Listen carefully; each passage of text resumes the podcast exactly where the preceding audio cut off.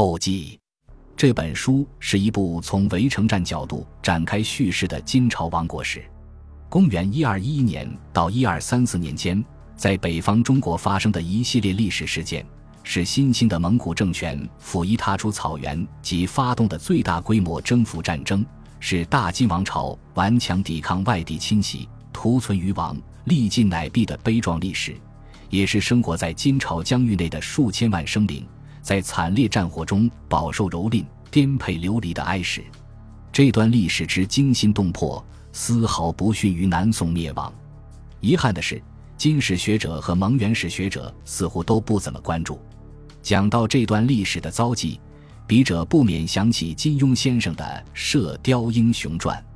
为了履行嘉兴醉仙楼的比武之约，郭靖从大漠草原出发，由张家口进入中都，再经山东南下江浙。他穿过的正是本书讲述的那个由蒙、金。宋三国构成的天下，蒙古灭金虽是这部小说的时代背景，有时甚至推动情节的发展，但是除了完颜洪烈父子，金朝的君臣百姓和他们的遭遇，在整部小说中实际处于缺位的状态。主人公忧心南宋的命运，快意于仇家王朝的覆灭。末了，郭靖超脱一己的家国情仇，看清了蒙古征服造成中原生灵涂炭。城破户残，尸骨满路。然而，这一切给他带来的触动，终归远远比不上他替成吉思汗攻克中亚撒马尔罕后，目睹成千成万座房屋兀自焚烧，遍地都是尸骸，血满平野，浸染赤血所受到的震撼和被迫进行的反思。以南宋视角的原民族主义为基调，残忍暴虐的金狗形象。从开篇说书人口中的叶三姐劫猎记开始，贯穿小说始终。金朝疆域内无数的普通个体，在蒙古人掀起的历史巨浪中浮沉、受难或毁灭的体验，却被推到了幕后。笔者期待通过这本小书，读者能看到一个很不一样的十三世纪初的天下。笔者选择了围城史这样一个特殊视角来呈现这段历史，这样做。一方面固然因为经过野狐岭、三峰山这两次大规模野战，金军大兵团被歼，围绕大大小小的城池、堡垒、山寨进行的战斗，遂成为契于金王最主要的战争形态。金国的首都和几个陪都的惨烈沦陷，更是战争的决定性事件。另一方面，叙事围绕着静态和有限的空间点展开，自有便利之处，文献记载相对集中。线索也不会太散乱，围城史的线索将燕京、开封、蔡州这三颗最大的珠子，加上河中、归德等几颗小珠子串联到一起。于是，同一时期在辽东、河北、山东、山西、河南和陕西其他地区发生的战事及其全局影响，书中只能一笔带过，甚至只好忍痛割舍。不过，叙述围城的历史。不等于只讲城墙以内发生的事件。从书中可以看到，城墙以外的远方发生的事件，往往决定着围城的命运。国内的学术类或普及类历史写作，一向极少涉足围城史。中国古代历史上，在明清以前，就有许多场惊心动魄的城池攻防战：玄户、玉璧、台城、太原、睢阳、开封、德安、襄阳。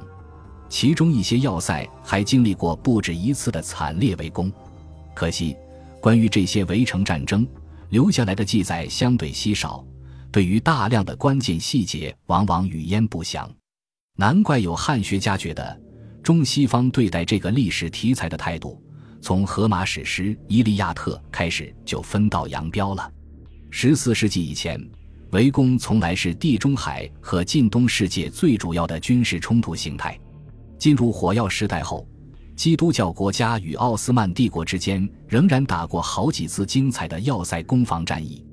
笔者一度痴迷于搜集和阅读西方出版的各类围城史书籍，并且一直觉得金人刘琦回忆开封围城的《陆大梁事》，王鄂回忆蔡州围城的《汝南一事》这两份历史文献，比起一千四百五十三年奥斯曼帝国攻陷君士坦丁堡前。军医尼科洛·巴尔巴罗撰写的《围城日记》这类史料，生动性毫不逊色，史料价值更加珍贵。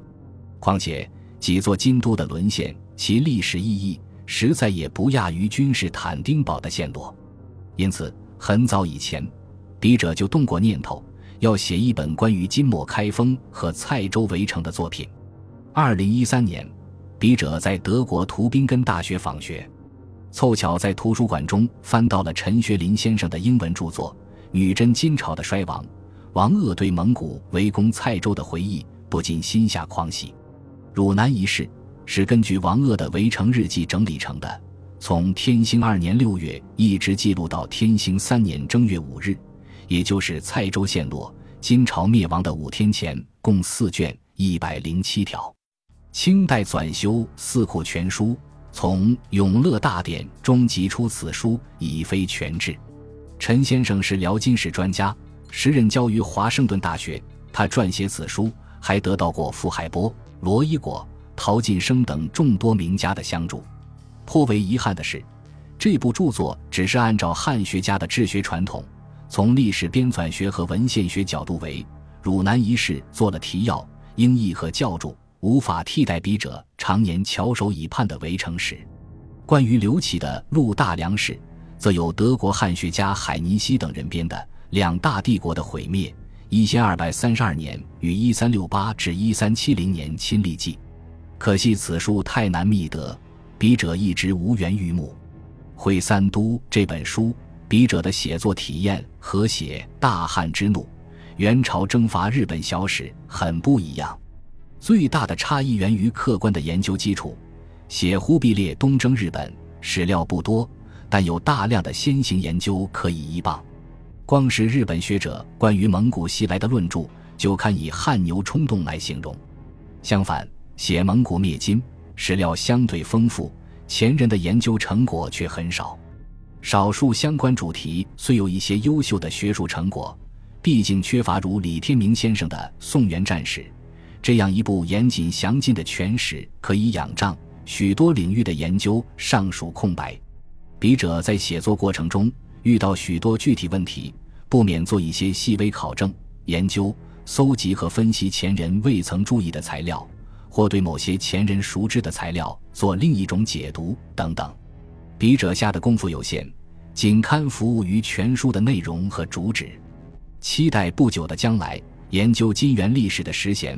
能出版一部立意宏大、考证谨严的蒙金战史，嘉惠学林，功莫大焉。限于体力，本书写作所参考的全部学术论著，未能在正文中一一注出，只能列入参考文献之中。在此，仅向这些研究成果的作者表示由衷的谢意。北京大学历史学系张帆教授、党宝海副教授、汉唐阳光总经理尚洪科先生。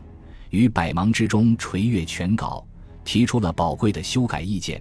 有人张鸿昌设计师为本书绘制了南宋西夏金总图，在此一并谨致谢忱。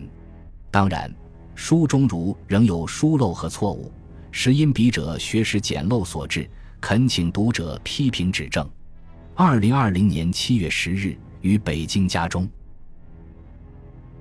本集播放完毕，感谢您的收听。喜欢请订阅加关注，主页有更多精彩内容。